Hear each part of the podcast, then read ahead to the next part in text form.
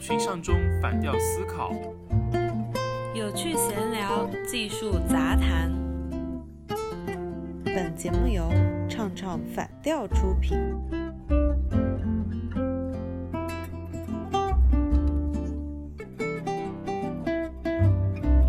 我昨天看新闻，星巴克在天津干了一件大事，就是新闻上说，星巴克花了三年时间修复了中国的建筑。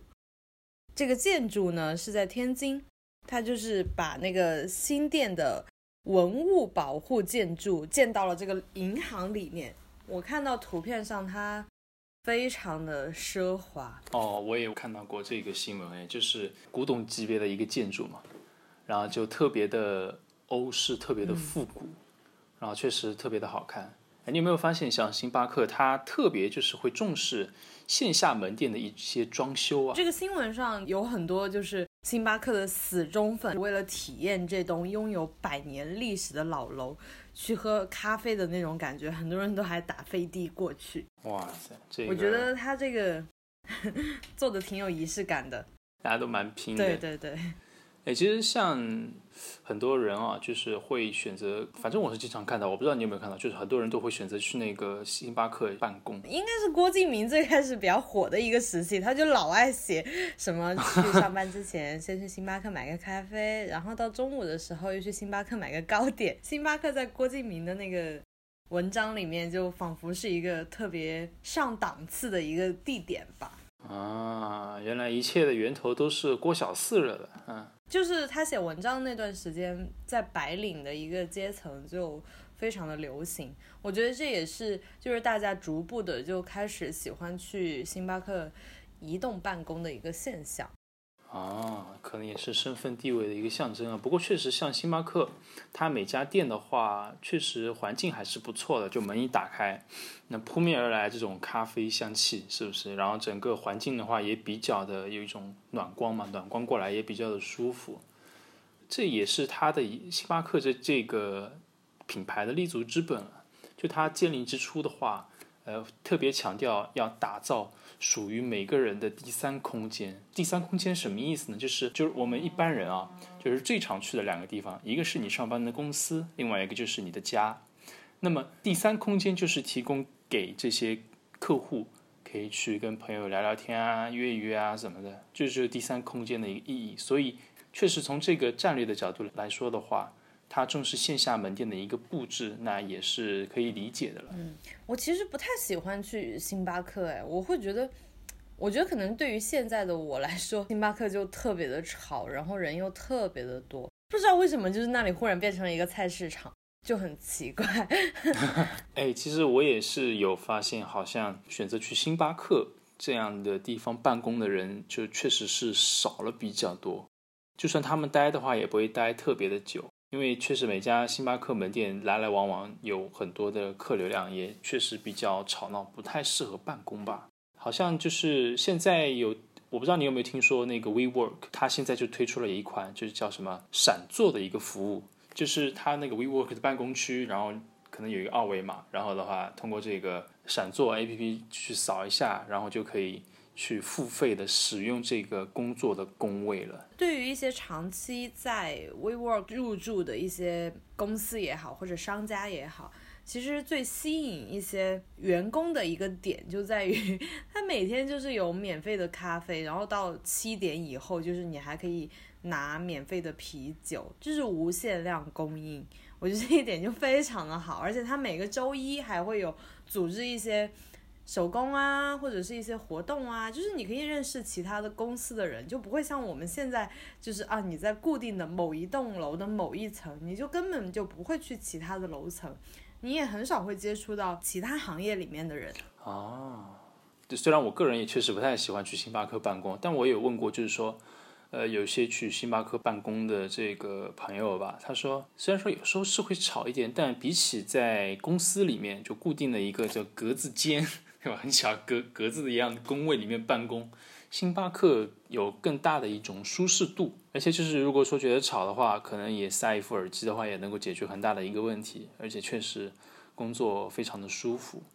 像 WeWork 的话，它我记得好像是有这样的一，也确实有像你说这个意思的话，就是能够让不同行业的人，他们能够有呃一起相遇的一个这样的机会，去用多元的这样的文化或者说是思想进行一个碰撞，迸发这种创新的灵感。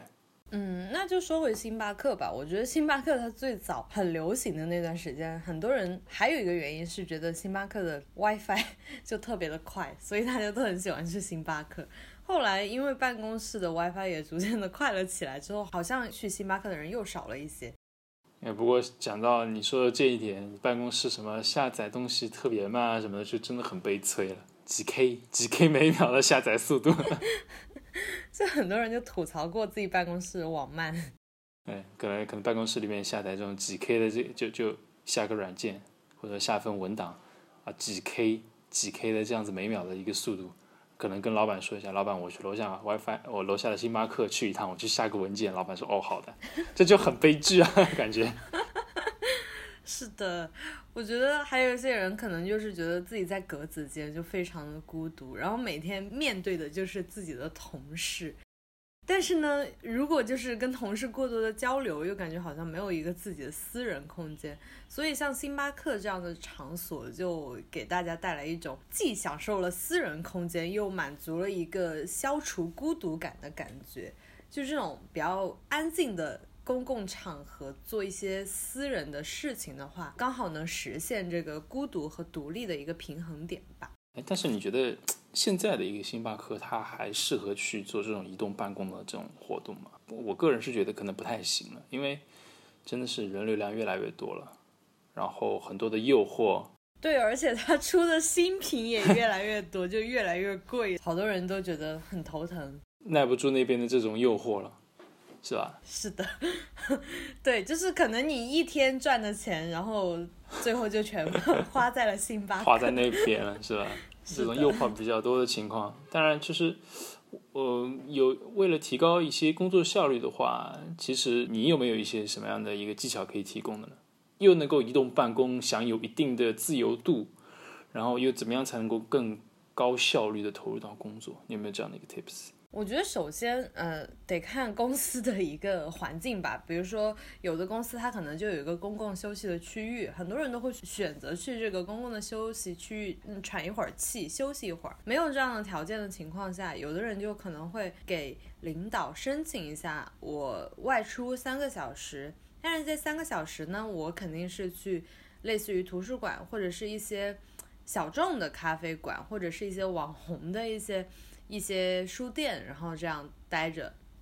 比如说现在西西弗其实也是一个非常适合办公的一个场所。对他们好像不仅是卖书，好像也是卖位置，就是你可以买买一些东西喝啊，卖甜点这一类的，就反正就是适当的一个休息，还有就是说要排除一定的干扰，对不对？对，哎，你觉得像这种？如何去排除这种干扰呢？其实我我是不行的，就是我一定要在非常安静的一个情况下去工作。办公室 恰恰好对于我来说，我觉得是 OK 的。我还挺喜欢安静的场所，我一般不会出去。我就不知道怎么去切换这个状态。你因为现在移动办公是不可避免的嘛，经常会就是 我走到哪儿，电脑都在哪儿，电脑是我的本体，所以我就得必须随时随地的切换一个工作的状态，然后去。保证达到一个很高效率工作的环境。呃，我是有呃看到过类似的一些建议的。那我自己其实也有在尝试，就是人的大脑在切换的时候，比如说从休闲到工作模式的一个切换，或者说从工作切换到休闲这样的一个模式，他们之间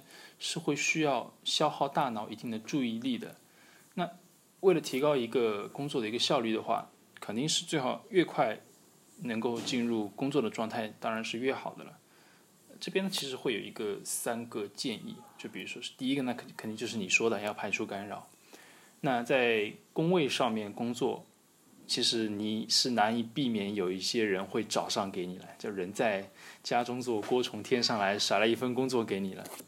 所以在办公室办公可能也不是一个非常安全的事情，但至少你可以选择关掉手机，或者说把手机给打开。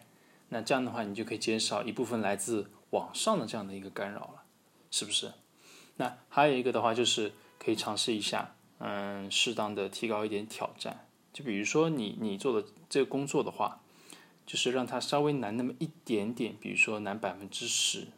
就是说给自己设计一个挑战，比如说我这份文档，按照往过往的经验，我是一个小时才能够做完的，我能不能够五十分钟把它给写完？可以给自己增加一点点的难度，那你就可以就是有一种紧迫感，就你要啊、我要去完成它，完成它，就不会过于的松散。对我一般给自己设置的一个心理挑战就是，啊，我要在下午三点之前弄完，然后我就摸一会儿鱼，你怎么能够想的是摸鱼呢 对嘛？就是想早点干完，早点摸一下鱼。是对，不管怎么样，其实你能够把工作更快的做完，就是有好处的，是不是？不管你之后剩下来的时间用来干嘛。那还有一个就是说，呃，适当的转换一下环境，就什么意思呢？刚才我一开始也提到了，人的大脑从某种状态，从娱乐到工作，它需要有一定的切换时间。但是如果说你的大脑已经有了一个预设的这样的一个场景，哪怕就比如说是西西弗吧，你有一个某个 VIP 的一个座位，你这是为了你去工作的时候去定下来的。那么你习惯了这样的一个设定了之后，当你走坐上这个工位的时候，你的大脑会非常快的就切换到一个工作的一个状态。那这样的话可以提高你的一个工作效率。那当然，比如说你如果你要回到家办公怎么办呢？那你一定要去开辟一个自己比较小的，就专门用于你工作的这样的一个小的环境。不要在床上办公，不要在呃床边办公，你你就比如说拿了一个小小的小小的桌子，把电脑一放，哎，它就可以作为你的这个办公的区域。是的，在家的话就想躺下了。就这样的一个场，这是一个环境的管理。就这三点的话，就这三点再讲一下对，呃呃，排除干扰，还有一个就是适当的增加挑战，环境管理，这三点可以让你更快的，就是呃进入一个工作的状态，也是非常适用于呃移动办公中，呃排除一些不同的诱惑啊，更好的工作的一个技巧。我想起小时候嫌家里面太吵了，然后我爸就说：“人家毛主席还能在菜市场看书呢，然后怎么怎么样。”我就觉得，嗯，既然我没有这个能力，那我真的是当不了毛主席呀、所以我就觉得给大家一个好的建议就是。如果星巴克的这个消费日益上涨，并且我们的工资一点都没有涨的情况下呢，那我们就慎重的选择一个移动办公的场所，或者是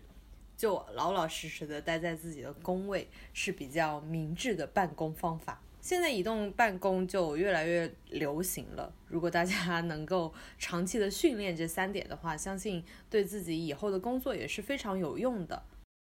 好，那我们今天就到这里了啊。记住，如果你要更快的进入工作的一个状态，记住我们刚才提到的三点：排除干扰、适当挑战和环境管理。我是 Nicholas，我是雨萌，我们下次见，拜拜。拜拜。